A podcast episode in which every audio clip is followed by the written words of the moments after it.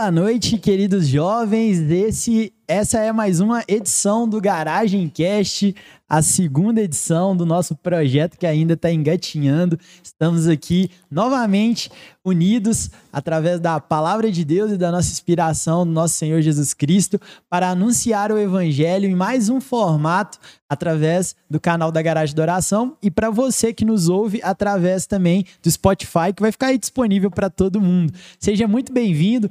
Compartilhe desde já essa edição do Garagem Cast com todos aqueles que você ama, para aqueles amigos que precisam conhecer um pouco mais do tema dessa nossa semana, que é a, a oração na vida cotidiana. E hoje eu estou aqui com o José Marcelo. Seja muito bem-vindo, José Marcelo. Boa noite, Bruno. Boa noite, Matheus. Boa noite aos irmãos e irmãs aqui do estúdio e a todos que nos acompanham. É uma alegria, um prazer, um desafio, né? Estar aqui na Garagem Cast. Agradeço pelo convite. Muito obrigado, a gente fica muito feliz. Tenho certeza que vamos aprender muito com você hoje, com certeza. E Santo Agostinho dizia que bem vive quem bem reza né? Então, para falar sobre também, né, sobre a oração no nosso cotidiano, meu co-host de hoje, que é Mateusão, Mateus.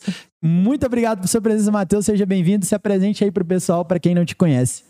Boa noite para quem está nos acompanhando, né? Meu nome é Matheus e é uma graça muito grande estar aqui poder conhecer um pouco mais do testemunho dos nossos irmãos. Hoje, nosso convidado especial, José Marcelo.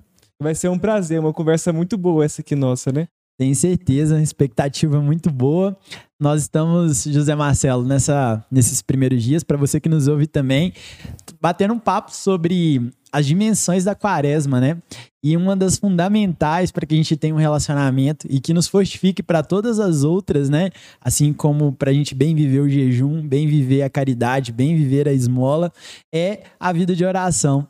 E a gente quer conhecer você um pouco mais, o José Marcelo, que é, pelas informações que eu recebi aqui é, e que eu conheço né, da caminhada, é um grande pregador, grande catequista, pai, esposo, né? Já foi também seminarista e muitas outras coisas nas mãos de Deus, né? Que sempre vai nos moldando. Zé Marcelo, nos conte um pouquinho da sua história e até como que foi para chegar até aqui, como que é a, a oração na sua vida cotidiana. Bruno, é, a história é um pouquinho comprida, né? É, já estou quase chegando aos 50 anos de vida e eu sou paulistano, né? Eu nasci em São Paulo, na capital, mas o meu pai é mineiro, meu pai é aqui da região, né? Para vocês terem uma ideia, né? A gente tem parentes aqui em Patrocínio, Uberlândia, Uberaba, é, Cascalho Rico, Monte Carmelo, enfim, né?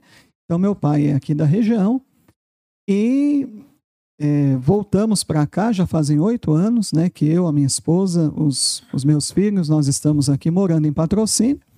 É um povo muito bom, um povo patrocinense. E contando um pouquinho da minha caminhada, né, é, falando de oração, eu, eu quero trazer aqui a, a vocês é, onde para mim foi, foi o ponto de partida de tudo. É, eu me recordo né, que quando eu tinha 13 anos de idade, o meu pai, na época, ele conseguiu uma bolsa de estudos para mim num colégio de irmãs, num colégio de freiras. E eu fiz, naquela época nós dizíamos ginásio, né? Hoje é ensino fundamental 2. Mas então eu fiz o ginásio, né, no colégio das irmãs. E nós tínhamos é, aulas de religião. E quem davam essas aulas de religião eram as próprias irmãs. E nesse ano, né, a, a irmã que era nossa professora de religião se chamava Irmã Julieta. Depois eu, eu descobri o porquê do nome Julieta, porque é, a gente sabe que muitas irmãs, quando elas se consagram a Deus, né, quando fazem os votos, elas mudam de nome.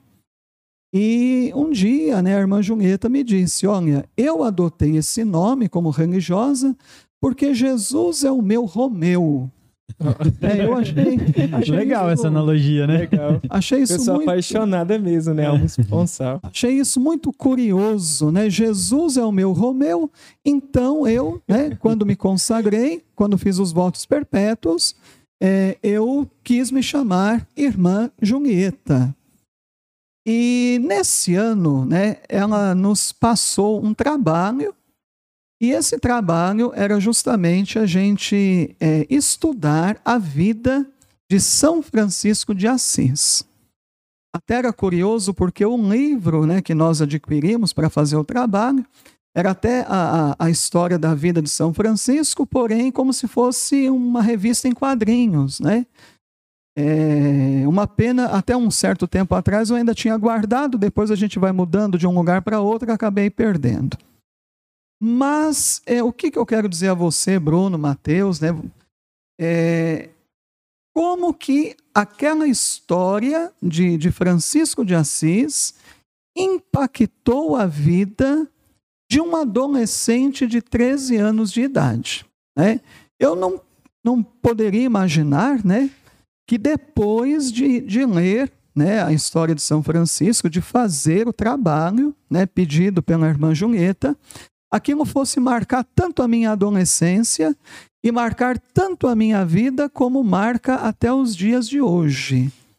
Né, há 36 anos atrás, olhando né, um pouquinho o, o passado, é, eu hoje eu digo com toda tranquilidade que eu comecei a me apaixonar por Jesus a partir né, do testemunho de Francisco de Assis.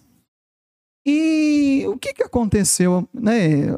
Aí eu, eu comecei a me tornar, é, vou dizer esse termo, né? eu comecei a me tornar amigo da irmã Julieta. Eu comecei a conversar muito com a irmã. Eu me recordo que nos momentos de intervalo, no momento de recreio, eu não queria mais brincar com os outros meninos, eu não queria mais brincar de pega-pega, eu não queria. Né, eu queria ficar conversando com a irmã, porque as irmãs ficavam no pátio, né? E então comecei a, a perguntar muitas coisas para a irmã Julieta.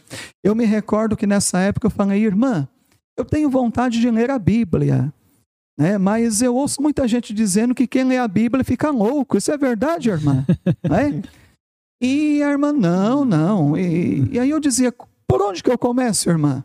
Ela dizia, olha, Zé Marcelo, se você quer começar a ler a Bíblia e não parar e não desanimar, então eu vou te dar aqui o segredo.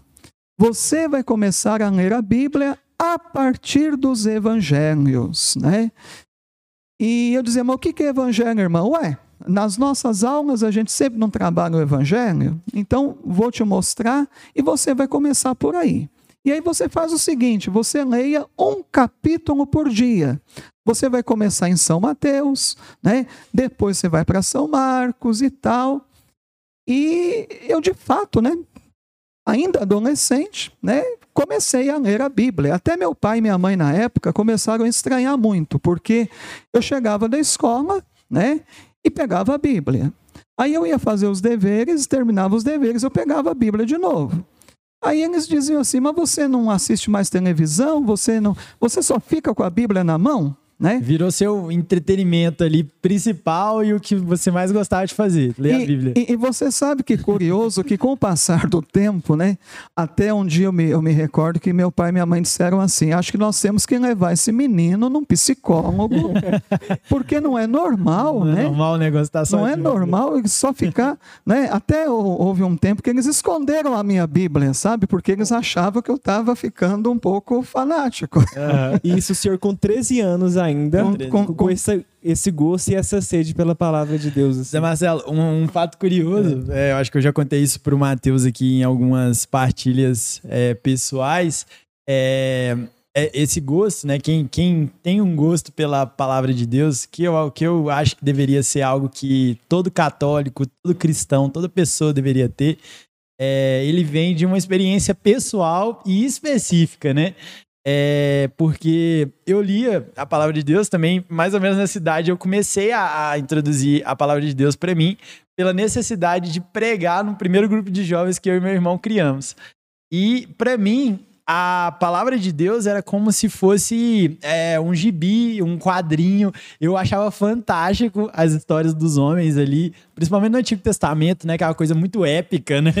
Tem, tem guerra, tem, batalhas, tem né? batalha, né? tem homem abrindo o mar, né? Ao meio com a experiência o, de Deus. O, o, Davi que derrota o Golias, é, né? E é muito fantástico. Então, assim, eu até hoje, né, é, nós que somos catequistas, muitas vezes a gente tenta trazer de uma forma lúdica para os jovens, e é muito importante, né, para as crianças, é, e, e, eu lembro até hoje de ter uma Bíblia é, toda decorada, né? E como elas eram por desenho, era muito fantástico. Até que eu tive uma dificuldade lá no, no, Novo Testamento, apesar de, claro, ter a figura principal e sempre o antigo apontar para Jesus, né? É, Jesus, é, lá depois, Jesus vem com aquela mansidão, né? Aquele coração entregue, né? Os milagres, obviamente, né? Muito bonito, tudo lindo. Mas aí eu ficava assim, nossa, mano, e aí, cara, que hora que vai cair as bolas de fogo do céu, né? e tudo mais. Mas é, é, é exatamente isso. Aí né? quando Jesus espantou os vendilhões do templo, exatamente. aí você gostou, aí você é, lembrou. Exatamente, Jesus estava lá meio boladão, né? E começa aquela coisa toda. Até, Bruno, você dizendo, né, dessa questão do gosto pela palavra, pela leitura da Bíblia, e, e dentro do nosso tema aqui, até mesmo gosto pela oração, né? É, eu sempre medito naquela parábola de Jesus, quando ele diz: O reino dos céus é como um tesouro escondido no campo. Quando um homem descobre esse tesouro, ele vai, vende tudo que tem para poder adquirir aquele campo, não tanto né, pelo campo, mas pelo tesouro que está lá. E eu costumo fazer a seguinte comparação, né? Esse tesouro é a palavra de Deus. E esse campo onde esse tesouro se encontra escondido é a igreja, né? é o campo da igreja. Porque, como né, a gente aprende, né, nós somos catequistas, estamos também sempre sendo catequizados. Né? O catequista não é só quem catequiza, mas é o que se deixa catequizar sempre. Não é? Então, é, é, é, no, no, campo da igreja está esse tesouro. E a descoberta, como você disse, é, é pessoal. Hum. Se a pessoa não fizer essa experiência pessoal com a palavra, do valor, da riqueza né, da palavra, né, por mais que a gente queira transmitir, né, mas chega um ponto que tem que ser uma experiência de cada um. Né? E agora, dando um pouco de continuidade ainda nesse período, né, da minha adolescência. Isso aí você estava ali com uns 14, 15 anos ainda. Ainda nos 13. Eu ia ainda fazer. Ia fazer novo ainda, né? Ia Muita fazer 14 no final do ano. Exato. E, e, até às vezes eu ficava pensando assim: nossa, a irmã disse para ler um capítulo por dia. Não, é muito pouco, né? Então eu lia dois, três, Isso dez, aí é fácil para mim, né? né? Um capítulo. E, e, eu sei que rapidinho eu terminei os quatro evangelhos. Isso. E, Mas... só para destacar para quem está nos acompanhando também, já fica a dica: muita gente tem dúvida de como começar a ler a Bíblia, como começar a cultivar esse espírito de oração, que é o, o nosso tema, assim. Então, a palavra de Deus, ela é sempre para nós o norte que nos orienta. Então, quantos e quantos santos se alimentaram dessa palavra que é viva e que vem ao nosso encontro? Então, para quem nos acompanha, né, cultive o hábito de ler a Bíblia e transmita isso para os filhos, para os sobrinhos, para aqueles que a gente conhece ao nosso redor, para que eles possam também, né, crescer em torno da palavra, que foi importante para o senhor, 13 anos, né, um adolescente, uma criança ainda assim, estava conhecendo muita coisa sobre a vida, teve essa importância, né? Até dando testemunho dentro de casa, né? Porque quando você conta assim que seu pai e sua mãe já estavam querendo te levar no, no, médico, né? Então, assim, às vezes o pai e a mãe da gente, o jovem que está nos ouvindo, né? É, é, é, normal, às vezes, assim, é, quando você gosta só de uma coisa, o pai e a mãe, a gente até comentava com o padre ontem, né? Esse incentivo do pai, da mãe, de ajudar na vocação do filho, né? E muitas vezes o jovem ele precisa desse empurrãozinho. E não é normal gostar das coisas de Deus, né? Na verdade, deveria ser a nossa rotina incentivada, né? Por, principalmente nossos pais, os, os tios, os avós, né? Os, os, os professores e, e, não tem nada de anormal nisso, na verdade, tem é ali o, como o padre falava ontem, né, o transbordar de Deus, porque quando ele nos dá algo, ele nos dá sede também dele, né? E essa sede, muitas vezes a palavra de Deus vai suprindo ela, né? Que a gente vai conhecendo o amado e se apaixonando ainda mais por ele.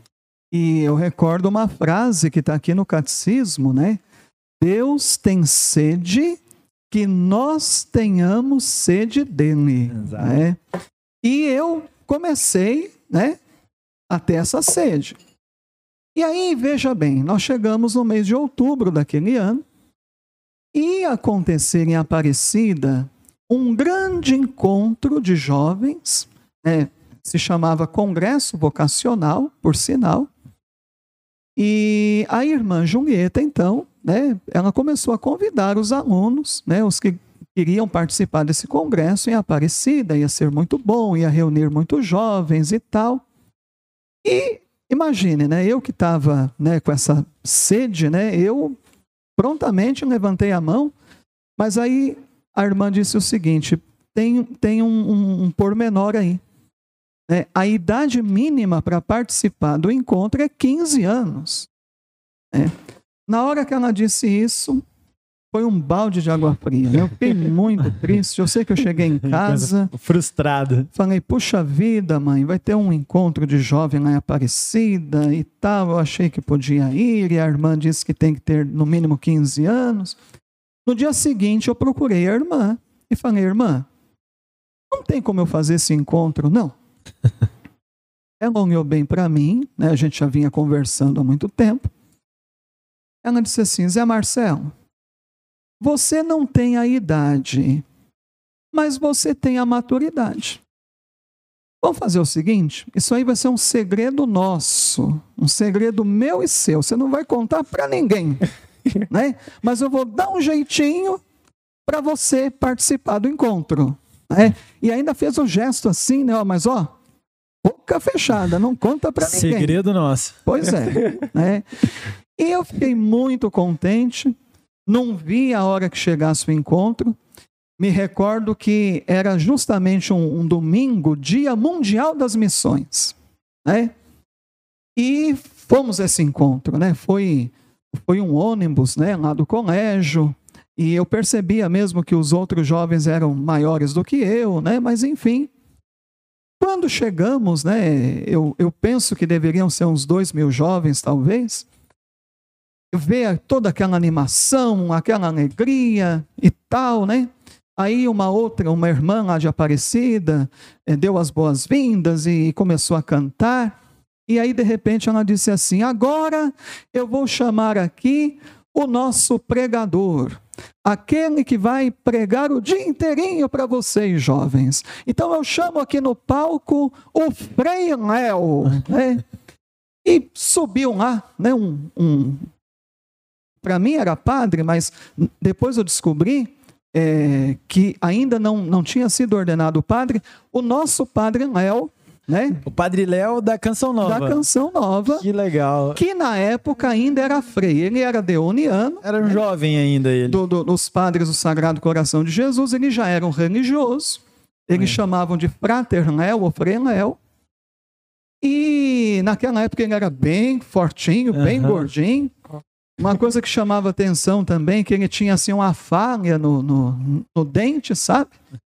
mas um vozeirão, né? E de repente sobe aquele Léo no palco e ele já pede o violão e ele já põe o violão e aí ele começa a cantar com vozeirão aquela música Deus está aqui, né? Deus está aqui, né? Eu já né, logo de cara eu já me apaixonei, né? Uhum. Falei, meu Deus do céu, esse dia promete. Esse dia promete, né? Para resumir, Assim como eu fui impactado pela vida de Francisco de Assis, naquele dia eu também fui impactado, né, pelo Frei Léo, mas pelo testemunho, pela palavra, né, pela pregação, pela convicção, pela autenticidade daquele homem de Deus. E hoje, olhando novamente para trás, né, a conclusão que eu chego é a seguinte: que naquele dia, naquele congresso, um adolescente de 13 para 14 anos, Deus me deu a graça né, de ter o meu encontro pessoal com Jesus e aquilo que na renovação carismática nós chamamos a graça do batismo no Espírito, eu creio que naquele dia eu recebi essa graça porque aquele dia foi um divisor de águas na minha vida. É, e, e, eu penso que, mesmo tendo sido seminarista e feito filosofia e teologia e tudo, mas eu penso que muito daquilo que, que eu sou, né, e muito daquilo que eu tenho, eu devo a essa grande experiência daquele congresso né, de juventude em Aparecida, onde o pregador ainda não era padre, mas foi o Frei Léo. É. Né? E só para situar, assim, às vezes quem nos ouve que não conhece o Padre Léo, né? O Padre Léo foi um expoente, né? É um sacerdote que viveu por inteiro, né, a vida sacerdotal, é, foi muito importante para a obra da Canção Nova, também para os dependentes químicos, né, é, principalmente. É, está, está, em processo está em de canonização, canonização, né? É um, um homem de Deus, de verdade, assim, se a gente pode falar, to, todo homem é um homem chamado a ser um homem de Deus, é um homem de, nós somos feitos para Deus, mas parece que tem gente que é meio que recolhida, assim, nos abraços de Deus e Deus dá uma inspiração, né? As palestras do Padre Léo também já me impactaram muito também, é, pessoalmente falando, né? E mesmo não acompanhando toda a sua vida, ele, ele tinha um zelo muito grande também pela juventude, né? Ele vivia falando do tal do encardido, né? Como ele utilizava, falava pra gente ter esse cuidado, esse zelo, esse esse esse é, cuidado mesmo com, com as coisas de Deus para que a gente não fosse confundido, né? Porque ele também teve uma vida é, vamos dizer assim, é, fora da igreja, que o permitiu estar longe, mas a ser alcançado pela graça, né? E é tão legal que quem é alcançado por essa graça de Deus tem uma sensibilidade muito grande para olhar aqueles que necessitam, né, da misericórdia de Deus que é gratuita e abundante. É, os frutos do Padre Léo são muitos, né? Inclusive na minha é, na minha vida tem um toque muito especial dele que eu lembro quando adolescente, assim, no início da minha adolescência, de ver a minha mãe assistindo as palestras do Padre Léo lá em casa. Aí eu passava assim, via, aí eu escutava uma piada ou outra, achava engraçado e parava para escutar. Eu lembro quantas e quantas vezes. Lá em casa chegava, também era assim. Era minha jeito. experiência com ele foi essa, de ver minha mãe e depois de ir Isso. lá ver por conta Aí eu, às vezes, um dia tinha um tempo livre, assim, tava um pouco desanimado, né? Eu colocava a palestra do Padre Léo para poder aprender um pouco com ele. E com isso ele foi introduzido na vida de fé e essa experiência tão real. E até abro um parêntese que é um da, dos, proposta do nossa do Garagem Cash, trazer experiências de vida, porque o evangelho ele é muito concreto nas nossas vidas. Então, quando nós entramos em contato com a graça de Deus na vida do outro, nós temos muito que aprender e permitir que Deus haja também nas nossas vidas, né? E o José Marcelo até falou, até para mim não deixar e não esquecer, quando ele começou a falar assim, eu, eu tive um contato maior com a pessoa de Jesus Cristo através de São Francisco, né, de Assis, é, eu também tenho uma experiência muito grande com Paulo, né? É, para mim, Paulo, um grande comunicador, eu escolhi fazer publicidade e propaganda, estudar comunicação, amo comunicação, é, principalmente a leitura da Bíblia, para mim sempre foi focada ali em conhecer todas as cartas de São Paulo, né?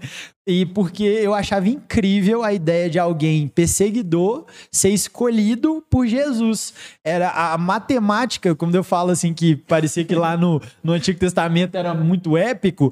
E quando eu olho lá para Jesus, eu sempre tive meu jeito meio peculiar de ver Jesus, né? Falava assim: Jesus, você, assim, desculpa com toda a palavra, Jesus, você é muito doido. Porque o cara te persegue, você vai atrás dele. E, e é, isso é muito estratégico. O cara te persegue, você persegue ele. Você persegue ele. E a, a perseguição de Jesus ela é boa, né? Porque ela nos dá a vida. Enquanto Paulo estava ali querendo matar, matar, matar, matar, ser o grande, né? Jesus estava ali falando para ele: Paulo, vem cá ser grande comigo, né? Eu preciso dessa sua potencialidade, eu preciso dessa sua sabedoria, dessa sua entrada ali com os gentios, com as pessoas que não me amam, que não me conhecem, né? E, e essa matemática de Jesus que é tão inversa à nossa, porque às vezes a gente tem essa coisa seletiva, né? Eu vou convidar o fulano, que o fulano fala bem, fulano lê a Bíblia todos os dias, fulano, né? Ele tá ali querendo, Deus tá querendo todos, né? E isso é legal, né? Essa inclu... Jesus vai incluindo todo mundo porque ele quer a salvação para todos nós.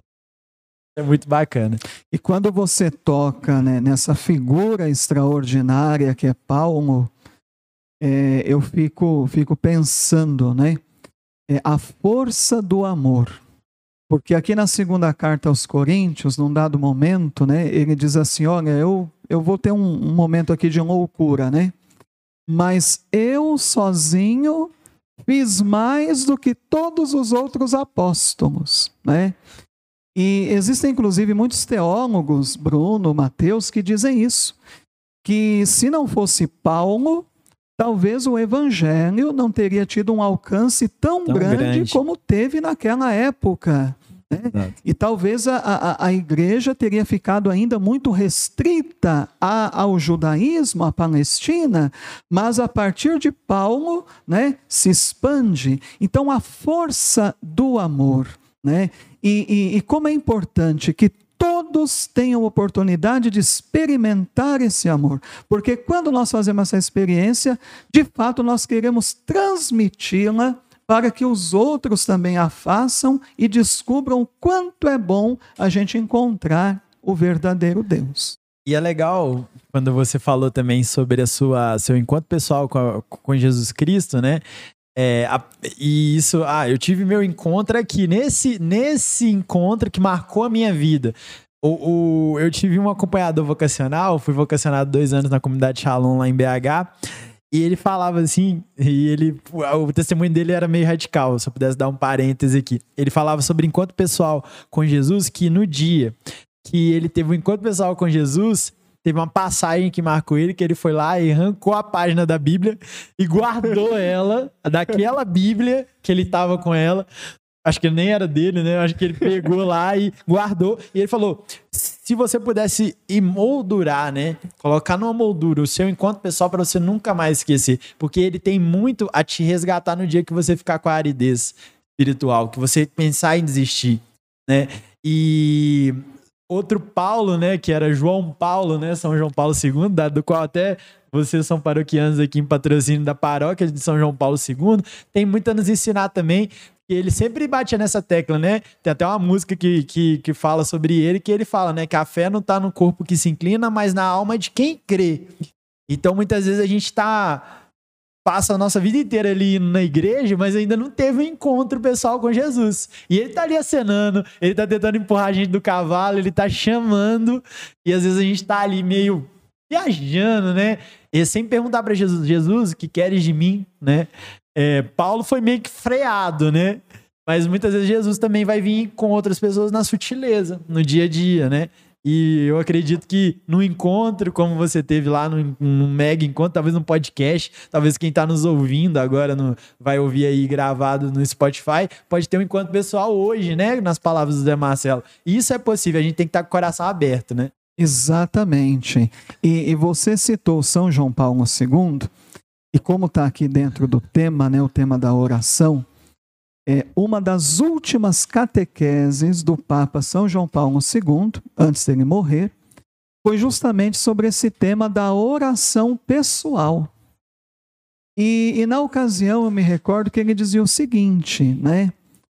As pessoas estão até rezando comunitariamente né? Estão aprendendo a rezar em comunidade, mas muitos estão deixando de lado a vida de oração pessoal. E uma coisa que ele disse que eu achei fantástico é, foi justamente isso, né? É, quando a vida de oração pessoal se enfraquece, a vida de oração comunitária também fica fraca, né? Porque, é, é, é, na verdade, a, nossa oração em comunidade, vamos pensar a Santa Missa, vamos pensar os grupos de oração, outros momentos né, orantes, mas, de fato, né, é, é, é tudo isso é, expressão da vida de oração de cada um. E, e hoje nós percebemos, né, e, e também com a pandemia, embora o pessoal disse, ah, muita gente agora dentro de casa vai rezar mais, né? Mas nós devemos tomar cuidado, porque o que é de fato a oração? Porque senão a gente se perde também, né? Tem gente que diz assim: ah, eu escuto música católica o dia inteiro. Ah, eu rezo o dia inteiro, né? Eu estou fazendo arroz, eu estou rezando, eu estou varrendo a Deixa casa. Deixa a televisão ligada ali na missa de Aparecida o dia inteiro. O dia inteiro, ótimo e tal. Né? Continue, isso é muito bom, muito importante, muito salutar. Mas se não houver aquele momentinho onde você para tudo, né, para de fato ter um momento de oração pessoal, né, então a gente pode se perder no meio de, de, de tanta coisa, não é? Exato, e, e, e, a gente tem que tomar cuidado com essas sutilezas, né? Porque é, eu brinco muito, vou até expor minha mãe aqui agora, aqui, minha mãe, essa mãe, tá lá em BH me ouvindo, talvez, né? Mas assim, é, é, isso, sabe? A gente quer estar na presença de Jesus Cristo. E melhor que seja com conteúdo que seja católico, né? É, mas nada melhor do que eu aprendi isso, né? Se um soldado tem que ter um quartel. Ele tem que voltar para a base. Ele não consegue ficar numa luta o tempo todo. Ele precisa descansar. E o nosso descanso enquanto é, se a gente pode usar assim, guerreiros de Deus no mundo que precisa ser curado e combater o pecado, é estar em comunidade. Então, muitas vezes a gente perde essa questão. Hoje é uma coisa que muitos é, tios, né, aqui na região a gente chama né, de EJC, EAC, compartilham conosco, a dificuldade do retorno dos jovens à igreja. Vou dar um exemplo dos jovens, mas eu tenho certeza que tem o papai, a mamãe, o tio, a avó aí, a pessoa que está nos ouvindo, está querendo substituir o mundo digital que sim nos ajuda, inclusive nós estamos aqui nesse momento aqui usando esses recursos para potencializar a nossa fé, mas a igreja, aquele momento ali de estarmos unidos, pelo menos ao domingo, né? Assim, se puder ser mais dias da semana, melhor ainda, mas pelo menos aos domingos, que é o nosso chamado, nas festas importantes para a igreja, né? No, naquilo que a, a igreja nos chama a viver, nós vamos nos distanciando, nós vamos criando uma igreja que é nossa, da nossa maneira, do jeito que eu quero, e aquela particularidade que, inclusive, na oração a gente encontra com Jesus Cristo para falar eu e ele.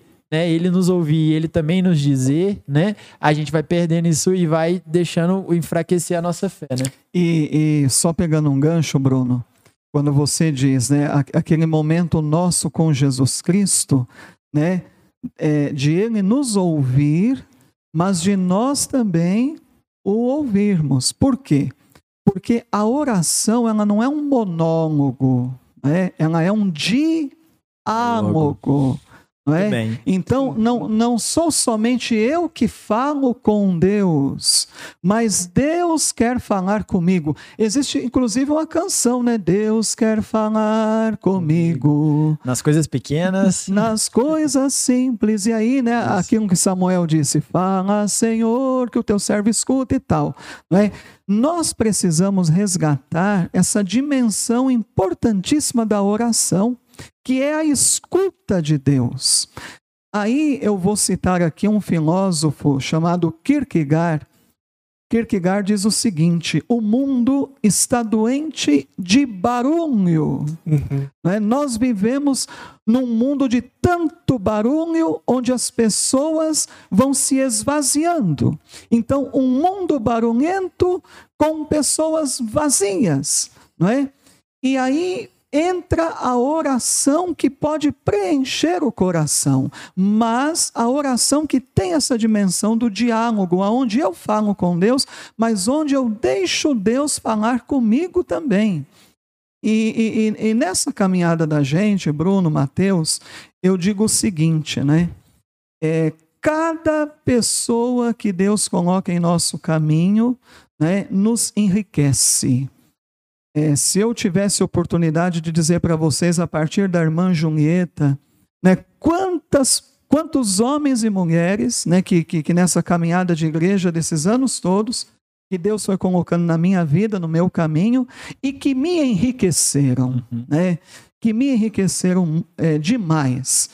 E eu me lembro, por exemplo, a época que eu fui seminarista lá em Curitiba, que eu fiz a filosofia, eu me lembro que nós tínhamos muitos encontros de catequese, encontros de catequistas, e até hoje, né, já está bem idoso, mas até hoje tem lá um padre chamado Padre André Biernaschi. E eu me lembro que todo encontro, né, e um ano também que nós fizemos um congresso de catequistas com 5 mil catequistas, todo encontro o Padre André ia ao microfone né, e ele dizia o seguinte façamos um minuto de silêncio para que o Senhor possa falar. E ali todo mundo silenciava e a gente percebia que não era um silêncio natural, mas era um silêncio sobrenatural, né? E depois daquele silêncio, parece que tudo fluía melhor. A própria oração que nós fazíamos, o que nós cantávamos, o que nós refletíamos, mas eu trago isso na, na, no, meu coração, né? O Padre André, né? Passamos um minuto de silêncio para que o Senhor possa falar. Inclusive, até a missa que ele celebrava, ele começava desse jeitinho, antes de fazer o, sinal da cruz, ele dizia isso. Né? Uhum. Então, como é importante a gente ter aquilo que o Papa Emérito Bento XVI diz curiosamente, né? que Deus é, não tem boca, mas fala. Né? O, o, os ídolos têm boca, como está no, no, no, Salmo 115, os ídolos têm boca, mas não falam. O nosso Deus é vivo, não tem boca, mas fala. Não é? Então, quer dizer, Deus quer falar conosco e espera uma oportunidade para isso. Né? E quando a gente dá essa, essa oportunidade, Ele fala. Tem muita gente que diz assim, Zé Marcelo, mas Deus fala mesmo? Fala, fala. Basta que você dê oportunidade. Perfeito. E, e o senhor tocou num ponto interessante, né? O senhor citou Kierkegaard, que fala que o mundo está doente de barulho. E olha que ele vivia numa época que não existia internet, não tinha WhatsApp, não tinha Instagram. Então, o excesso de informações era bem menos do que o que nós somos expostos hoje em dia. E muita gente fala, ah, eu tenho dificuldade de rezar. Mas quando ela faz um momento de silêncio, quantas imagens, informações que são bombardeadas na cabeça dela e aquela ansiedade né, de sempre algo novo. Então a pessoa fica um minuto em silêncio e ela já quer fazer alguma coisa, ela já quer ver se chegou a mensagem. E isso dificulta a nossa vida de fé. A gente escuta muito que às vezes é, o excesso de celular, o excesso de informação pode atrapalhar no estúdio, pode atrapalhar no serviço, mas nós nos esquecemos do sentido mais profundo da nossa vida, que é a salvação da nossa alma e o nosso crescimento de fé. Quantas pessoas que ao se levantarem, a primeira coisa que faz, ela pega o celular e vê a, vê a mensagem. É quase que algo instintivo nosso, né? um impulso, porque é uma doença na qual nós estamos inseridos. E nós precisamos colocar a mão na consciência e ver até que ponto ela está nos afetando. Hum. Porque o fato é, a gente caminha, entre lobos, né? E existe um pastor que nos protege, mas nós precisamos deixar ser cuidado por ele. E todos nós somos chamados a fazer esse exame de consciência para dar abertura para Deus falar. É cultivar esse momento de silêncio. É uma luta, né? Eu, eu, eu não vou recordar o nome do santo, mas a frase eu recordo bem. E, e, tem, tem os, os, santos eles têm umas tiradas assim fenomenais, né? E atuais, né? Assim, parece que ele está hoje aqui na, inserido na nossa sociedade, né? Exatamente. e tem um santo que diz isso, né? O silêncio é a plataforma que o Espírito Santo usa para fazer com que a gente decole em direção a Deus. Né? É, é uma frase que eu, eu, guardo muito forte comigo, só não vou me, é, lembrar o santo que disse, mas né, vejam só que coisa, né? O silêncio é a plataforma que o Espírito Santo usa para né, fazer com que a gente decole em direção a Deus. É uma grande verdade, né? Incrível. E casa com o que vocês dois pontuaram, o Mateus e tanto você, José Marcelo, é que nós precisamos muitas vezes de uma higiene mental, né? Para estarmos, apresentarmos a Deus. É como se a gente, ao comer, precisasse lavar as nossas mãos, higienizar elas, né? Tomar todo o cuidado e o zelo para preparo daquele alimento. Para conversar com Deus, para estar presente com Deus, é preciso essa higiene mental, né? Porque senão nossa oração se torna fraca, e aí vem a palavra de Deus que lá atrás já dizia: é, pedis e não recebeis porque pedis mal, e muitas vezes a gente pede coisas que a gente não precisa e espera de Deus coisas que ele não quer nos dar. Apesar dele ser um pai que sempre quer nos dar tudo, o tudo de Deus é sempre mais completo do que aquilo que a gente acha que é o tudo. Né? E eh, se, se limpar a nossa mente, né? Aí volta aí as canções que a gente ouve, os barulhos que a gente tem permitido entrar dentro da nossa casa, tanto a nossa casa espiritual, física, como na casa, nossa casa lá, né, onde você está nos escutando ou nos, nos vendo. É, então, quando a gente vai, é, não que a gente tem que se separar, não, não tem nada no mundo também. Paulo dizia, né? Deus, eu não peço que os tire do mundo, mas os livre do encardido, né?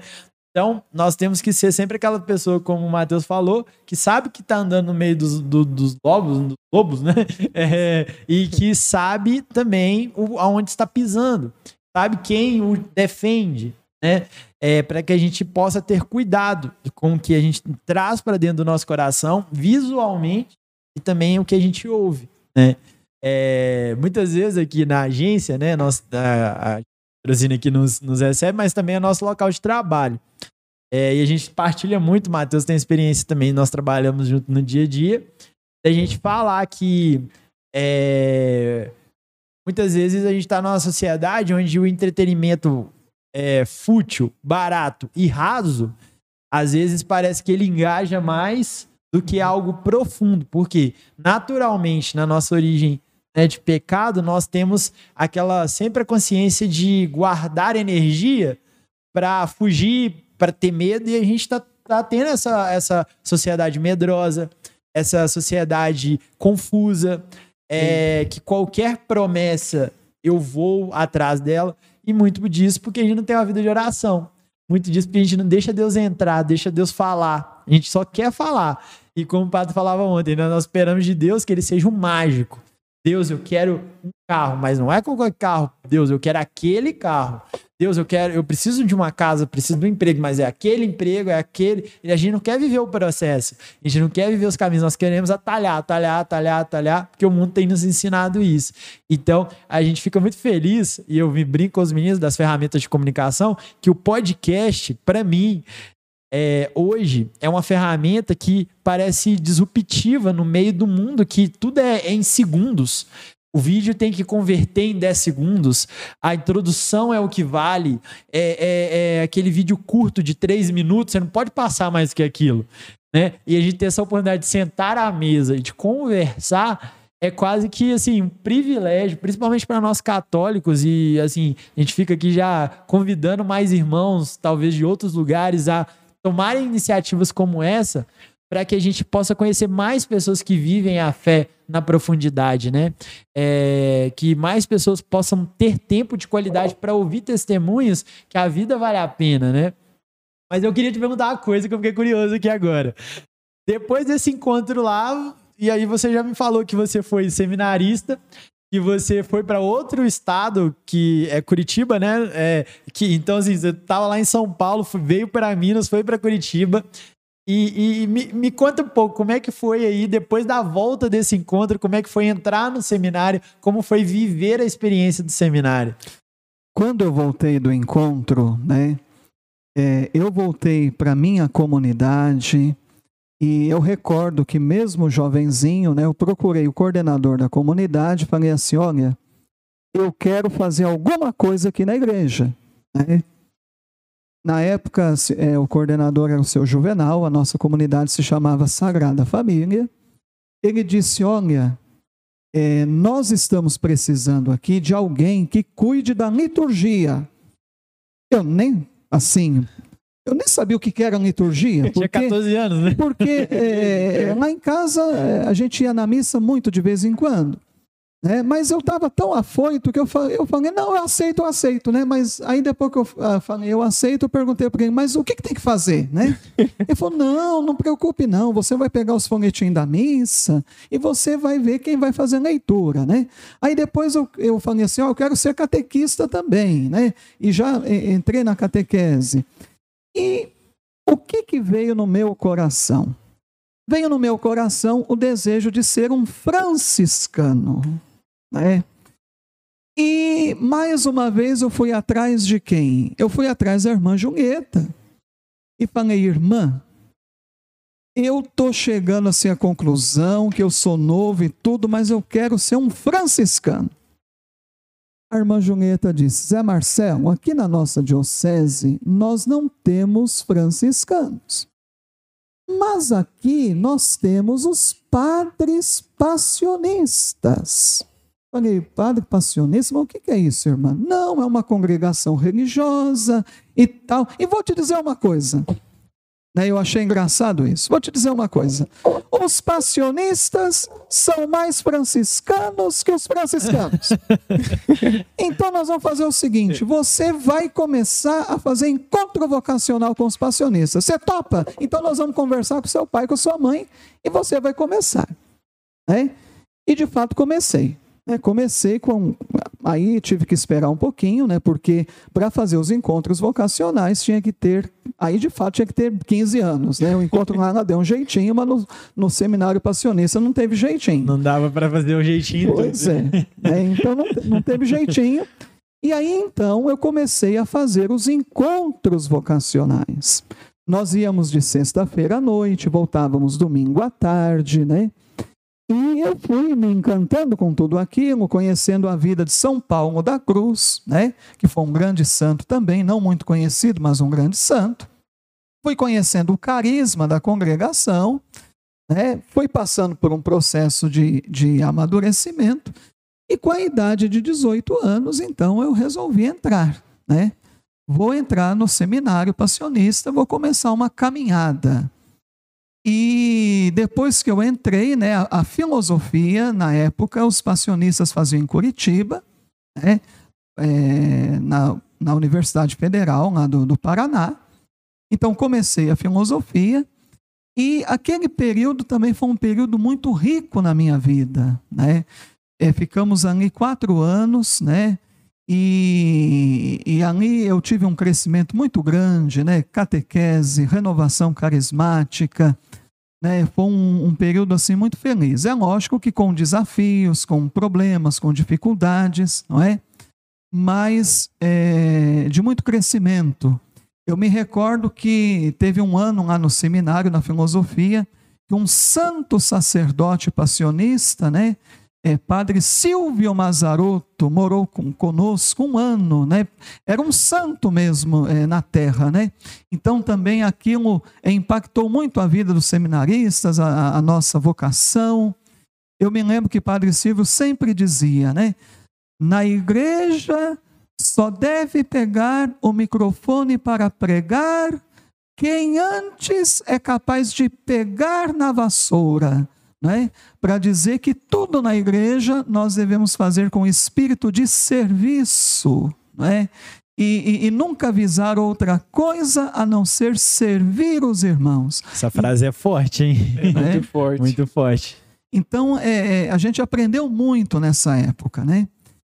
Depois, é, houve, é, nós tivemos um problema é, familiar, eu precisei sair do seminário, ficar seis meses fora, e quando quis voltar, né, aí já não voltei mais para os passionistas. Aí eu entrei no seminário diocesano, na diocese de Osasco, e fiz a teologia, já havia feito a filosofia, fiz a teologia né, como seminarista diocesano. Fizemos ali na, no Ipiranga, em São Paulo, era antiga Faculdade Pontifícia Nossa Senhora da Assunção, hoje é PUC, né, fiz a teologia, e quando estava né, próximo ao diaconato, eu tive uma crise vocacional.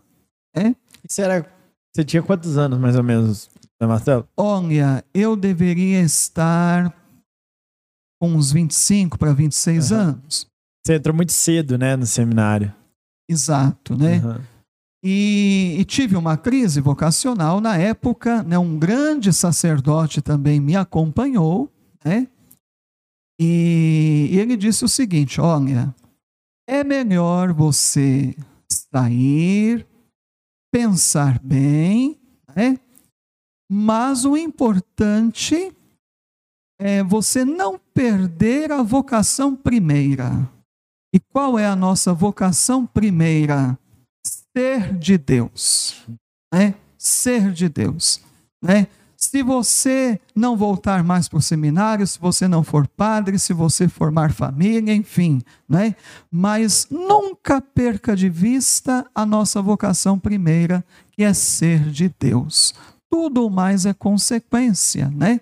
Nós devemos ser de Deus e fazer a vontade de Deus. E, e de fato, né, eu fiz esse discernimento.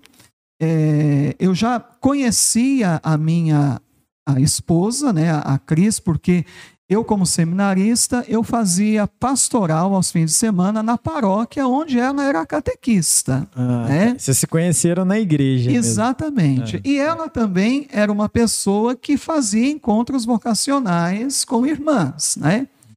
Então, é, quer dizer, é, durante três anos nunca despertou nada. Né? Mas depois houve um tempo que é, eu, não, é, eu não sabia que da parte dela havia despertado um sentimento e ela não sabia que da minha parte também havia despertado. É, e, e, aí depois, eu, eu, hoje eu vejo que Deus foi, foi guiando e, e, houve um momento que nós conversamos e expusemos isso, né? E não avançamos sinais, a gente foi muito tranquilo, saí do seminário, né? a gente teve um tempinho de namoro, chegamos à conclusão que a gente deveria se casar, mas é sempre é, é, nessa perspectiva, nós vamos nos casar, mas a nossa vida vai ser uma vida missionária. Né? Isso para mim foi muito importante, porque ninguém é igual a ninguém. Exato. Mas eu penso que para você se casar com alguém, precisa existir um mínimo de afinidade. Uhum. É, os jovens aí que estão nos acompanhando, ninguém é igual a ninguém. E a gente precisa saber conviver também com as diferenças, com os defeitos um do outro, mas precisa haver um mínimo de afinidade. Porque se é, a, a, minha esposa não tivesse também esse ideal missionário que eu sempre tive, né, é, se tornaria muito mais difícil, né, acredito eu. E então, né, nós nos casamos. É, do, os seis primeiros anos ela não engravidava, né, a gente nunca evitou, ela não engravidava até achando que devia ter algum problema, mas depois de seis anos veio o João Pedro, que hoje está no seminário. É, seu filho é seminarista hoje. É. Aqui na Diocese de Patos de na Minas. Diocese de Patos de Minas. Mandar um abraço então pro João Pedro, né? É. O, ele fez o seminário menor aqui em patrocínio Legal. e agora está no primeiro ano de filosofia, né? Às vezes a gente brinca, né? Talvez é. o padre que você não não foi, não era para ser, é porque era para um filho seu. Quem sabe, né? É, e até partilhar uma história que é interessante, assim, a túnica o João Pedro utiliza, utiliza né, no seminário era a túnica do José Marcelo que ele usava naquela época. E que né? você guardou aquilo Isso. ali. E, e, deixa eu até pegar um, uma parte aqui nisso aqui que eu achei uma é muita história, né? Que né? interessante. É, isso, isso, isso é legal. O Padre ontem até comentou, né? O Padre Arthur tá, estava conosco na primeira, ontem não, na primeira edição da, do Garagem Cast, e ele falava que junto com ele, quando ele entrou para o seminário, mais ou menos também na idade dos 14, 15 anos, é, entraram 20 é, jovens, né? É, seminaristas, e sendo que depois só três sacerdotes concluíram, né? Um, de, um era ele. E ele fala que o seminário é esse espaço, né? De autoconhecimento da sua missão, do seu propósito. E isso é interessantíssimo ouvir, né? Testemunhos assim, porque muitas vezes o jovem tem medo de se lançar nas mãos de Deus.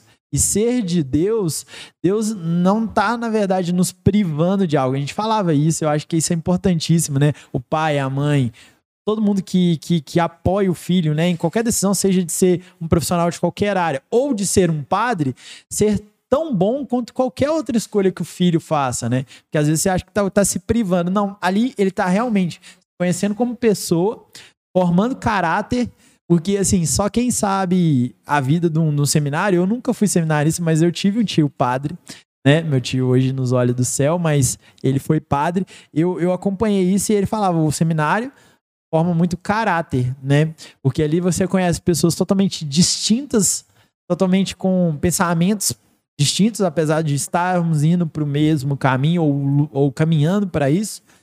Mas é uma oportunidade de se conhecer longe da sua casa, longe do, da sua família, longe dos amigos. Então, é, são escolhas, são. O jovem muitas vezes hoje tem medo de abrir mão de algumas coisas, abrir mão do conforto. É, e o desconforto nos mostra muito de quem somos, da onde a gente precisa melhorar, né? E, e, não, não te cortando, Bruno, certo. mas é, eu preciso ser justo, né? Uhum. Quando eu dizia para vocês que muito daquilo que eu sou hoje, eu devo àquela experiência inicial daquele encontro, mas muito daquilo que eu sou hoje, eu devo também ao tempo que eu fiquei no Perfeito. seminário, né? E, e, eu, eu sou muito consciente de que aquilo que a igreja me deu, né, durante aquele período, eu me sinto no dever de hoje ofertar isso à própria igreja. Né? Porque eu, eu penso assim: saiu do seminário, mas não saiu da igreja.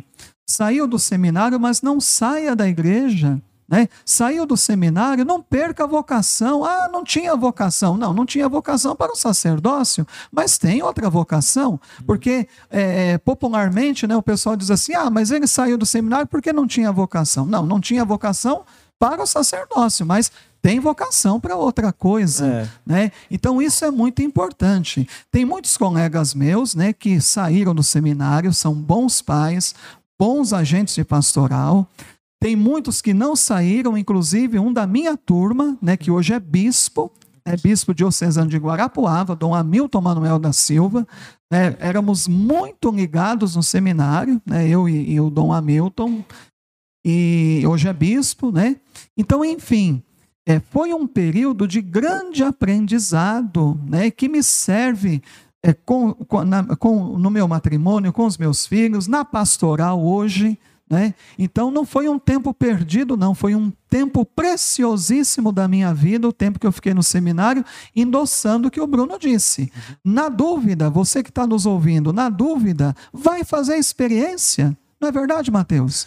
Na dúvida, vá fazer experiência, não tenha medo. Isso. É? Eu lembro, eu tive a oportunidade também e a graça, né, de viver esse ambiente formativo, né?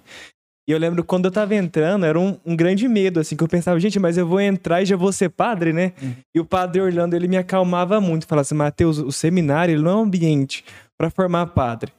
É um ambiente para formar homens de fé, bons cristãos você vai entrar lá dentro, vai se aproximar de Deus e vai compreender esse chamado. O padeirão me acalmava muito também dizia, né? Mateus, você quer discernir.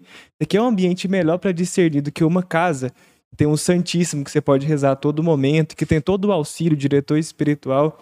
E com a graça de Deus, eu entrei, fiquei quatro anos e eu partilho na né, experiência do Senhor muito do que eu sou agora, assim é, foi graças a esse momento. Eu brinco que Deus ele me chamou para o coração da igreja, que são onde os sacerdotes são formados, uhum. para poder trocar as minhas vestes, curar das minhas feridas e me mostrar aquilo que Ele deseja para mim.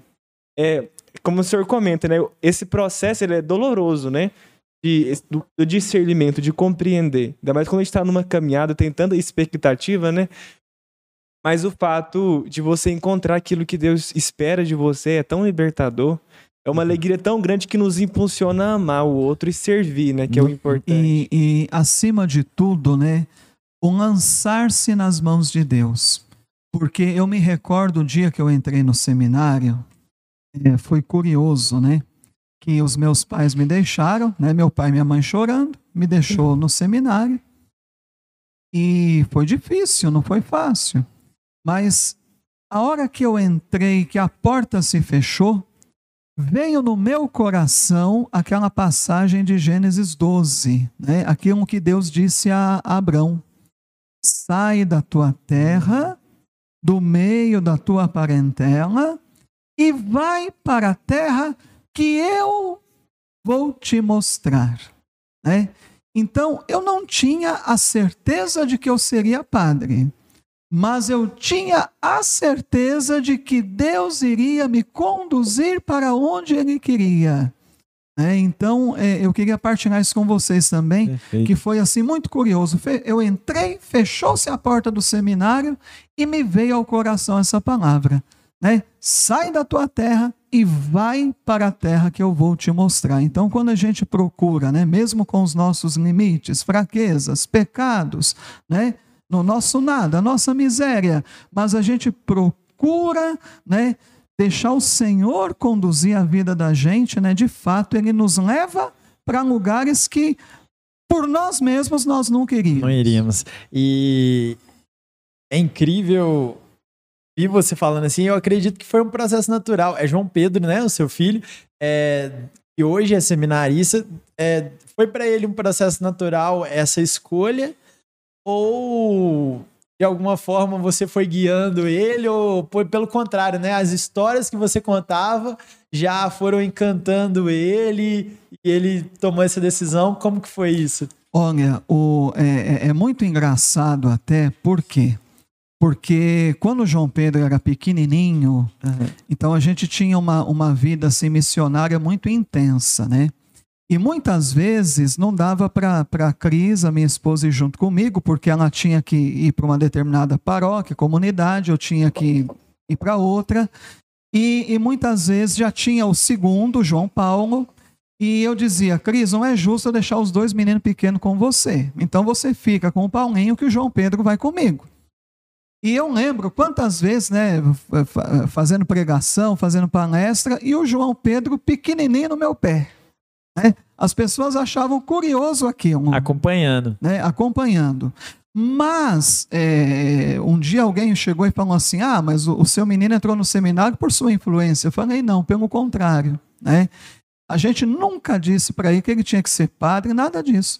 Né? Ele um dia, ainda pequeno, chegou e falou assim: é, pai, mãe, eu quero ir para o seminário. Né? Se o seu filho chega e diz que quer ir para o seminário, você que é um, é um, cristão, né? você vai dizer, não, não vai não. Né? Quer dizer, você vai ficar observando se é sinal de vocação mesmo, se é uma fantasia, né?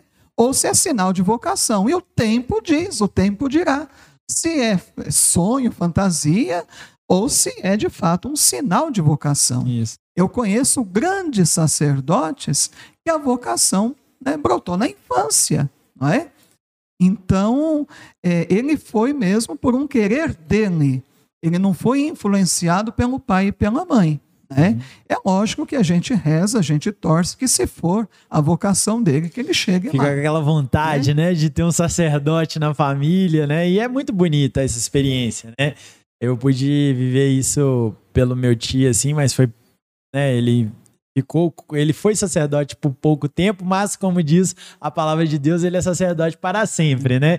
E o, e o lindo é isso, né? Assim, é, é ter um sacerdote no meio da família é um sinal de grande presente de Deus, né, no meio de nós, né? Eu me recordo do, do, dos fatos da Bíblia, né? Igual é, no, no, próprio exemplo de Davi, né, que o, o, sacerdote vai lá no meio dele, né, é, do, do, dos irmãos e vai dar uma bênção específica para aquele jovem, porque ele guiaria um povo por um tempo, né?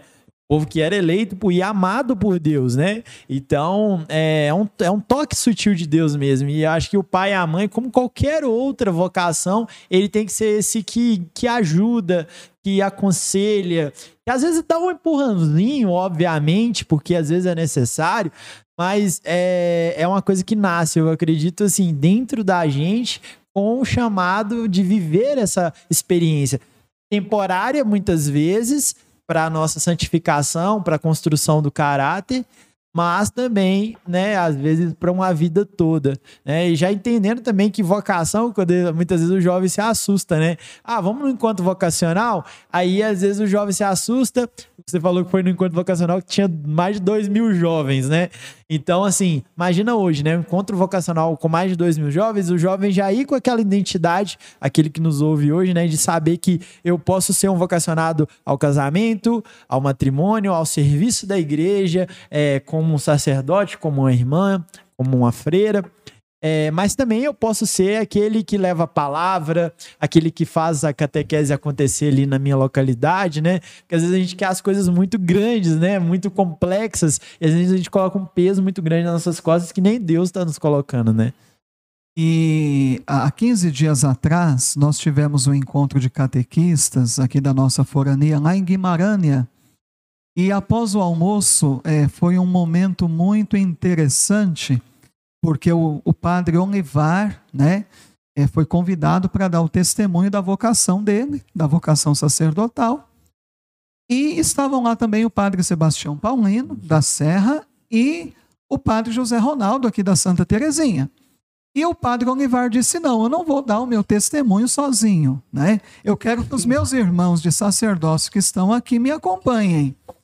E os catequistas vibraram com o testemunho de cada um deles, e uma coisa que foi comum, tanto na fala do padre Olivar, quanto do padre Sebastião Paulino, quanto do padre José Ronaldo, foi justamente isso. O amor deles pela família, né? E eles disseram: o padre não é alguém que abandona a sua família, muito pelo contrário. Às vezes a gente que é padre, a gente cuida mais dos pais do que os outros irmãos que são casados. Exato. Isso marcou muitos catequistas nesse dia. Isso, é. O Padre Arthur ontem deu um baita exemplo aqui pra gente, né? A gente que acompanha ele há muito tempo. Quem não teve oportunidade, né? Ouviu o podcast de ontem. É, de, eu tô falando ontem várias vezes, mas é, o episódio número 1 um da Garagem da Oração, que já está disponível, inclusive, lá no Spotify para você ouvir, no YouTube para você é, acompanhar né, ao vivo, é, a gravação do ao vivo, né? É, ele teve uma experiência muito grande de cuidado com o pai, né? É, que esteve um período grande, né, da sua, tanto da formação quanto dos anos iniciais como sacerdote acamado, né, é, e, e, é isso, né, o, o, padre, ele é a extensão da família dele para a família de muita gente, né, o sacerdote, ele, ele precisa, né, ter, ter sempre por perto famílias, né, que o acolham, e que cuide, porque muitas vezes ele está fora da cidade dele, né, e precisa de uma orientação, porque ali tem um ser humano que tem medos, que tem as suas dúvidas, né, é, e que precisa guiar as dores e muitas vezes, né, de um povo todo, né, é, de segunda a segunda, né, ele até brincava que segunda-feira é normalmente um dia de descanso, mas o padre não tem folga, né, e sempre que é chamado ele precisa ir, né? É, então acredito que o sacerdote é essa figura do Cristo servo, né? E que primeiro pega lá a vassoura, vai varrer primeiro para depois ir lá falar, né? Dá o exemplo, né? Jesus dava o exemplo, ele acordava primeiro, ele rezava até mais tarde, ele sustentava o sono, né? É, e estava sempre ali presente para servir primeiro, né? Porque ele dava o exemplo para os demais. Em todas as dimensões da nossa vida, nós precisamos servir, seja no trabalho, seja na família, seja na comunidade. E, e essa já é um gancho para minha pergunta para você, é, José Marcelo. É, você falou de dois filhos, mas hoje você tem quatro filhos, né? São quatro. Quatro filhos. São três meninos e a caçulinha, a menina. Isso. E como que é essa questão, assim, até falando da oração, familiar, cotidiana, como que o serviço, né? Eu aí eu já, já vou na dimensão assim profissional e também pastoral é fonte de inspiração para a sua família. Como que é isso hoje? Vocês oram juntos? Vocês têm aquele momento em família, né? É, prezam por isso? Que dica que você daria para os pais aí, para a família que muitas vezes não está rezando nem na hora ali da alimentação, né? Que é um momento sagrado. Como que a gente pode viver isso melhor? E, e é bom o senhor partilhar, porque teve uma experiência de viver dentro do seminário, que tem as horas marcadas de oração e tudo. E eu sei que fora desses horários, o senhor reservava um momento de oração pessoal, né? E é uma grande mudança o ambiente familiar, a rotina de trabalho, o cuidado da casa, o filho que às vezes ficou doente tem que cuidar. Como que é essa dinâmica? Conta um pouquinho pra gente, né? Pois é, eu vou até aproveitar que antes o Bruno falou de Jesus, que Jesus dava o exemplo, acordava mais cedo para rezar, né? Jesus ele tinha uma atividade muito intensa, né? Mas ele nunca descuidava da oração, né? E a nossa rotina, eu acredito que da todas as famílias, né, de cada um de nós, é sempre uma, uma rotina é, bastante agitada, né? Lá em casa a gente acorda, é, eu, eu acordo sempre, toda a vida, sempre a, a, gosto de acordar cedo, né? Então, às vezes quatro e meia, cinco horas já sou de pé, né? Mas lá em casa todo mundo acorda às seis horas da manhã, né? Então já, já é aquela rotina. Mas é, o tempo é a gente que faz, é a gente que precisa fazer. É, então, se a gente não tem tempo para rezar, nós temos que arrumar o tempo. Uhum. É. Então, lá em casa, a gente tem um pouco essa consciência. E, e, e na caminhada da gente, a gente aprende muita coisa. Mas, por exemplo, né, a família, igreja doméstica. É, em casa, tem pelo menos um altar. Que altar é esse? É a mesa da refeição. Então, o que, que as famílias precisam resgatar urgentemente? Se não é possível durante semana, mas que ao menos ao final de semana, o momento que a família se encontra ao redor da mesa, né? e aquela mesa da refeição antes de ser mesa da refeição, se torna primeiro mesa da oração. Né? Então a família se reúne ao redor da mesa do altar da igreja doméstica e ali primeiro reza, né? como Jesus na última ceia, dá graças a Deus, né? E, e depois ali não é simplesmente cada um pegar o seu prato e um vai para a sala, o outro vai para o quarto, o outro vai no centro. Não, não, nós vamos ficar ali, nós vamos comer juntos e entre uma garfada e outra nós vamos conversar, nós vamos interagir. Talvez esse seja o único momento que a família tem para poder ter essa convivência. Né? Então, é preciso resgatar lá em casa, né, nas nossas correrias, que são muitas, né? Mas a gente preza por isso. E às vezes tem um que está fazendo um curso, o outro, mas aqueles que estão em casa, não. Nós vamos rezar, nós vamos comer juntos, né? então nunca perder isso de vista. E é incrível isso, porque esse olhar nos olhos dos outros, né? É, acaba que nessa correria a gente não, não tem tanto, tanto contato. É, é, por exemplo, eu sinto muita falta. É, às vezes eu moro na cidade, meus pais hoje moram em outra cidade. É, e apesar da gente às vezes falar por telefone, é, para mim não é a mesma coisa, sabe? Ouvir a voz é muito bom. Mas eu, eu sempre gostei muito dessa, desse contato, né? Que até a igreja me ensinou muito isso, né? Essa presença, essa coisa humana, né? É, e, e, e, estar em família é muito bom, né?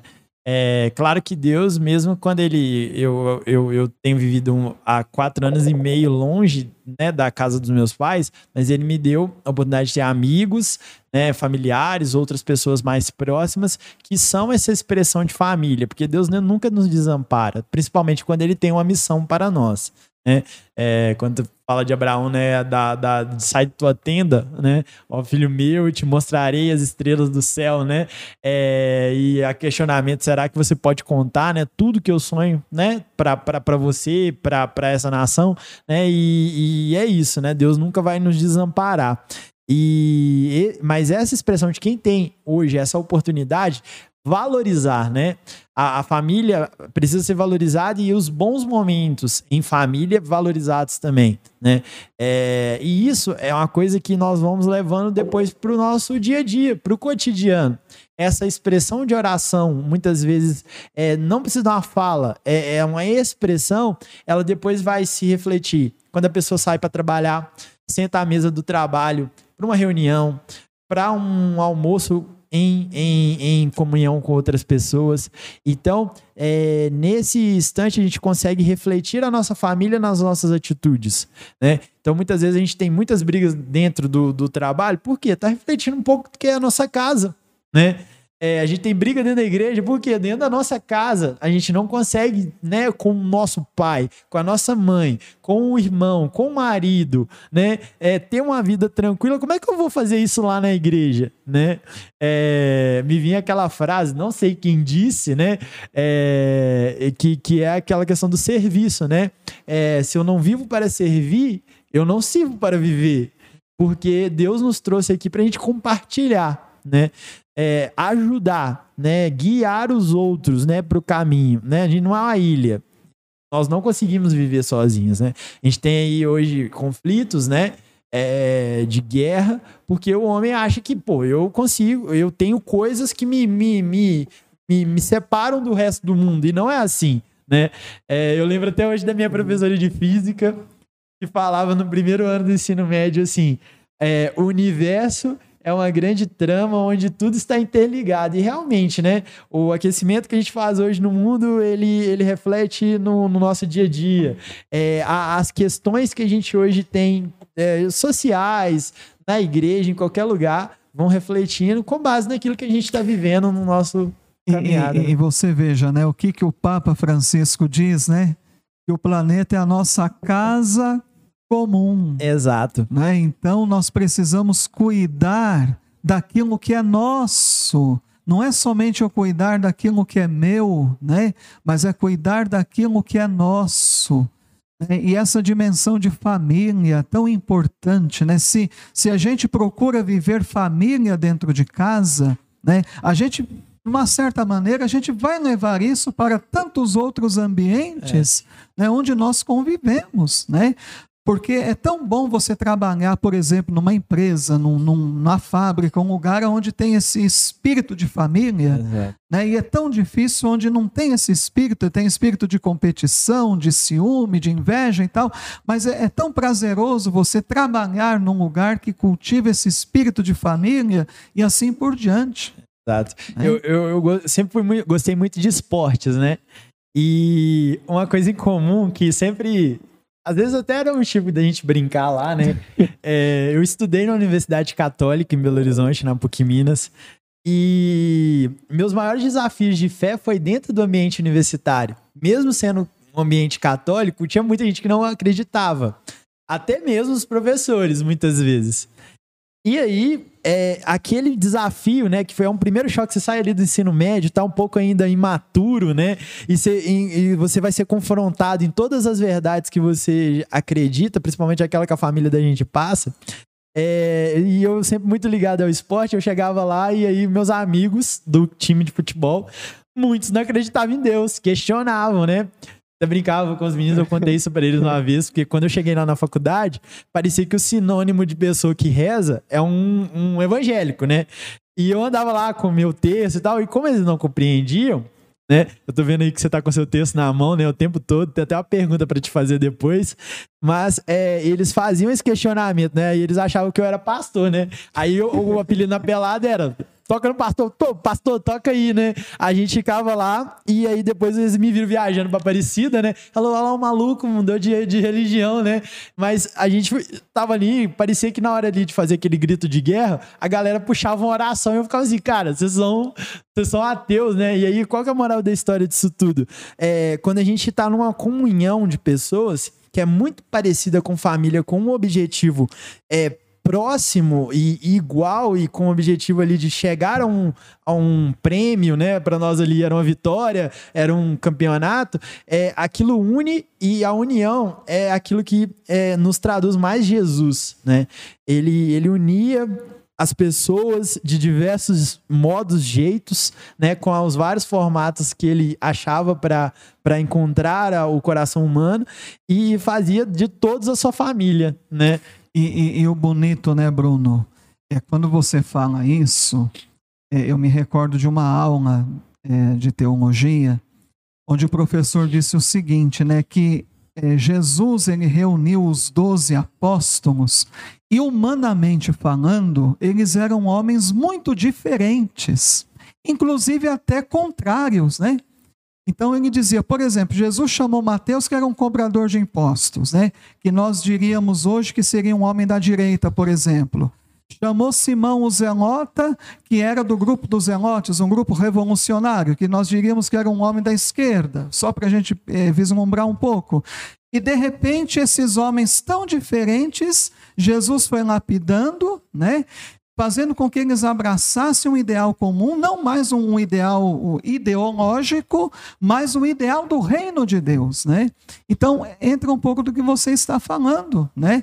É, é, é, da gente, é, é, pessoas diferentes e que de repente, né, pela fé em Jesus Cristo, né, passam a ter laços e se tornam uma família. Exato. E isso é tão interessante quando a gente tem a experiência de poder visitar um lugar mais distante, a gente encontra uma cultura diferente, povos diferentes, Mas uma sensação que é muito comum e as pessoas partilham é que ao entrar dentro da igreja, ele se sente em casa. Em casa. Porque é o, jeito casa. que a pessoa abordar. Porque é uma família em comum. Nós cultivamos aquilo que sustenta a nossa história.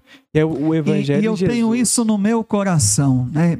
É, o tempo que eu fiquei nos passionistas, a gente fazia muita missão pelo Brasil. E, e é, é, é, é interessante, né? A nossa igreja, ela é a mesma em qualquer lugar. Uhum. E, e, e, você estando nela, você se sente em casa. Realmente é Exato. é isso. É, e esses detalhes, não deixar que a nossa identidade ela seja roubada, né, pelas coisas que o mundo muitas vezes oferece, né? Então, é, a gente fala, né, os meios de comunicação, as plataformas, os formatos, eles todos os dias mudam. E eles estão aí para isso, para nos levar mais para próximo daqueles que não estão tão próximos da gente. Hoje, tem certeza ali que meu pai tá vendo o podcast, assíduo, minha mãe, e é talvez uma oportunidade deles ficarem mais próximos de mim, ao vivo, nesse momento. Só que é, isso não substitui o abraço, não substitui a, o cheiro que minha casa lá em Belo Horizonte tem, a, o cheiro da comida da mãe, né? Aquele, aquele afago. E isso a gente tem que guardar. É, isso é muito importante. Essa identidade, saber de onde viemos e para onde estamos indo. Né? Então, a oração nos permite isso, porque Deus vai nos orientando, né? Para que a gente não tenha a, a, é, a, nossa identidade roubada na nossa caminhada de fé. Né? E, e, até, José Marcelo, aproveitar o pessoal que tá nos acompanha, o nosso grande objetivo é através dessa plataforma de anunciar o evangelho, trazer as pessoas para ter um encontro pessoal, que é um ponto de partida, né? Isso. Então, se o senhor pudesse falar para eles agora, tipo, é, uma mensagem da importância desse encontro, da importância de escutar essa voz que o chama, né? Dentro da igreja, através da palavra, cultivando a oração, esse valorizar o espaço familiar, o que, que o senhor poderia dizer para eles? Olha, tem uma frase de São Bernardo que me acompanha esses anos todos, né? A medida para amar Jesus é amá-lo sem medida. Então, o que é que nós precisamos proporcionar aos nossos filhos, aos nossos netos, às novas gerações? O que nós precisamos proporcionar é que eles tenham a graça que nós tivemos um dia a graça de conhecer Jesus. É, eu me lembro, né, vou voltar à minha infância, eu acho que eu tinha talvez três para quatro anos, mas isso ficou gravado e até hoje, quando eu vejo aquela imagem do Sagrado Coração de Jesus, eu recordo disso. Eu lembro que mexendo nas gavetas da minha mãe, né? Eu abri lá uma gaveta e eu não sabia quem era, mas tinha lá um santinho do Sagrado Coração de Jesus. E a hora que eu vi, eu falei, mas quem que é esse daqui, né? E corri para minha mãe e falei, mãe, quem que é esse homem aqui? A minha mãe falou, filho, esse aí é Deus. A hora que minha mãe falou, esse daí é Deus, eu olhei de novo para aquele santinho com um olhar diferente. Eu devia ter uns três para quatro anos. Mas por que, que eu estou dizendo isso? Porque o anúncio da, de Jesus, né? Se não acontece na família, deveria acontecer, mas se ele não acontece na família, ele precisa acontecer em algum momento da vida da pessoa. Né? Então, o que, que eu gostaria de dizer a vocês que nos ouvem? Né?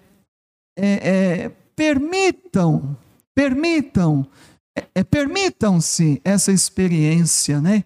de conhecer Jesus Cristo. Né? E, resgatem isso urgentemente né? dentro das famílias. Né? Porque o que nós estamos vendo hoje é muito preocupante. A gente vê esse, esse projeto do mal de querer destruir, desestruturar a família, não é? E Deus é família. A gente nunca pode se esquecer disso, que o Deus que nós amamos, que nós adoramos, que nós buscamos, que nós servimos, ele é família. O Pai, o Filho e o Espírito Santo, não é? Como diz Santo Agostinho, né? Deus é amor, porque o Pai é o que ama. O Filho é o amado e o Espírito Santo é o laço de amor né, entre os dois. E aí nós temos a família trinitária e toda a família da terra tem essa vocação de ser reflexo da família divina. Não é? Então, e, e, e aí, né, gente, nós voltamos de novo ao nosso tema, né? Tudo isso, todo esse sonho poderá se tornar realidade através da oração. Perfeito. Na verdade, as famílias precisam voltar a rezar. E esse terço que está aqui na minha mão, isso aqui é culpa da minha catequista de primeira Eucaristia. Né? Porque eu me lembro, né, quando estava na catequese, no mês de maio, a catequista disse assim: Olha, vou ensinar vocês a rezarem o terço. Mas antes de ensinar vocês a rezarem o terço, quero dizer uma coisa. Toda vez que a gente pega no terço, é como se nós estivéssemos pegando nas mãos de Nossa Senhora. Outra coisa que eu nunca esqueci, né? E o meu terço, quando não está na minha mão, ele está no meu bolso. E quando não está no meu bolso, ele está na minha mão, né? Porque eu preciso caminhar com Maria, né? Por quê? Porque se eu quero caminhar com Jesus, eu preciso caminhar com Maria porque Maria é aquela que vai me encaminhar para Jesus, né? Então, isso também me marcou muito. Por isso que eu digo para você, né? É, se eu não for ao menos para o purgatório, pobrezinho de mim, porque Deus colocou tanta gente santa, tanta gente boa na minha vida, né, que eu preciso. Você tem que honrar essa galera eu aí. Eu né? preciso né? honrar essa turma toda, criar vergonha e, e, e, e, ser menos pecador. É isso aí. É, eu vi que tem um livro aqui em cima da mesa que é de Santo Afonso de Ligório, né? Eu gosto muito do livro dele, que é A Prática do Amor a Jesus Cristo. Foi o primeiro livro que eu tive a oportunidade de ler ele, recebi de presente dos Padres dos Sagrados Corações lá de BH, né? E qual que é o nome desse livro aí e o que, que você poderia indicar para o pessoal? Olha, esse livro aqui, A Oração do Grande Santo Afonso Maria de Ligório. Inclusive, né, o próprio Santo Afonso escreveu que essa é a sua maior obra. Você uhum. citou aí uma outra obra, né? Mas o próprio Santo Afonso vai dizer aqui: publiquei várias obras espirituais. Penso, entretanto, não ter escrito obra mais útil do que esta, na qual trato da oração. Porque a oração é o meio necessário e certo de alcançarmos todas as graças necessárias para a salvação. E aí vem aquela célebre frase dele que está escrita aqui nesse né? Quem reza se salva, quem não reza se perde. E se vocês me permitem, Bruno Mateus, eu quero acrescentar uma frase de Santa Faustina Kowalska que eu gosto demais. Santa Faustina diz assim: Ninguém está desobrigado de rezar, porque toda graça provém da oração. E é verdade, viu, gente? É verdade. A gente não reza para obter coisas de Deus, né? Mas a gente reza para a gente estar sempre no caminho da salvação, no caminho que leva para o céu. E como dizia a nossa querida Santa Teresinha do Menino Jesus, não quero entrar no céu sozinha, quero levar muitos comigo. Não é? Então, queridos jovens, não vamos entrar no céu sozinhos, hein? Vamos levar muita gente conosco, porque lá vai ser uma grande festa, um grande banquete, uma grande família eterna. É. E, e, a oração tem esse poder, né? Muitas vezes a gente tenta ali com aquela pessoa que está longe, às vezes o pai ali tem um filho que está com uma dificuldade, alguma coisa, está tentando falar, ele não quer ouvir, mas é através da oração Deus vai ao coração do outro, né? É um afago, é um abraço ao coração do outro. E a oração tem esse poder. Eu, eu gosto muito de Santo Afonso de Ligório, é, é, até particularmente não, não ainda conhecia a obra Oração, vou estar tá adquirindo para estar tá, tá vendo. E, e um, uma coisa que ele fala na obra sobre a prática do amor a Jesus Cristo, que uma coisa em comum, né? E que eu tenho certeza que vem da oração é, dos grandes santos, né? Se ele pudesse dizer assim, é que todos eles é, contemplavam a morte e a paixão de Cristo. E isso é um movimento de oração, né? De ver que a entrega de Deus e de agradecê-lo por entregar a vida por nós é um movimento aí de amor eterno, né? Que todos os dias ele faria, como ele mesmo diz, né? Por, nem que seja uma só pessoa. Matheusão, considerações finais para essa edição de Garagem Cast?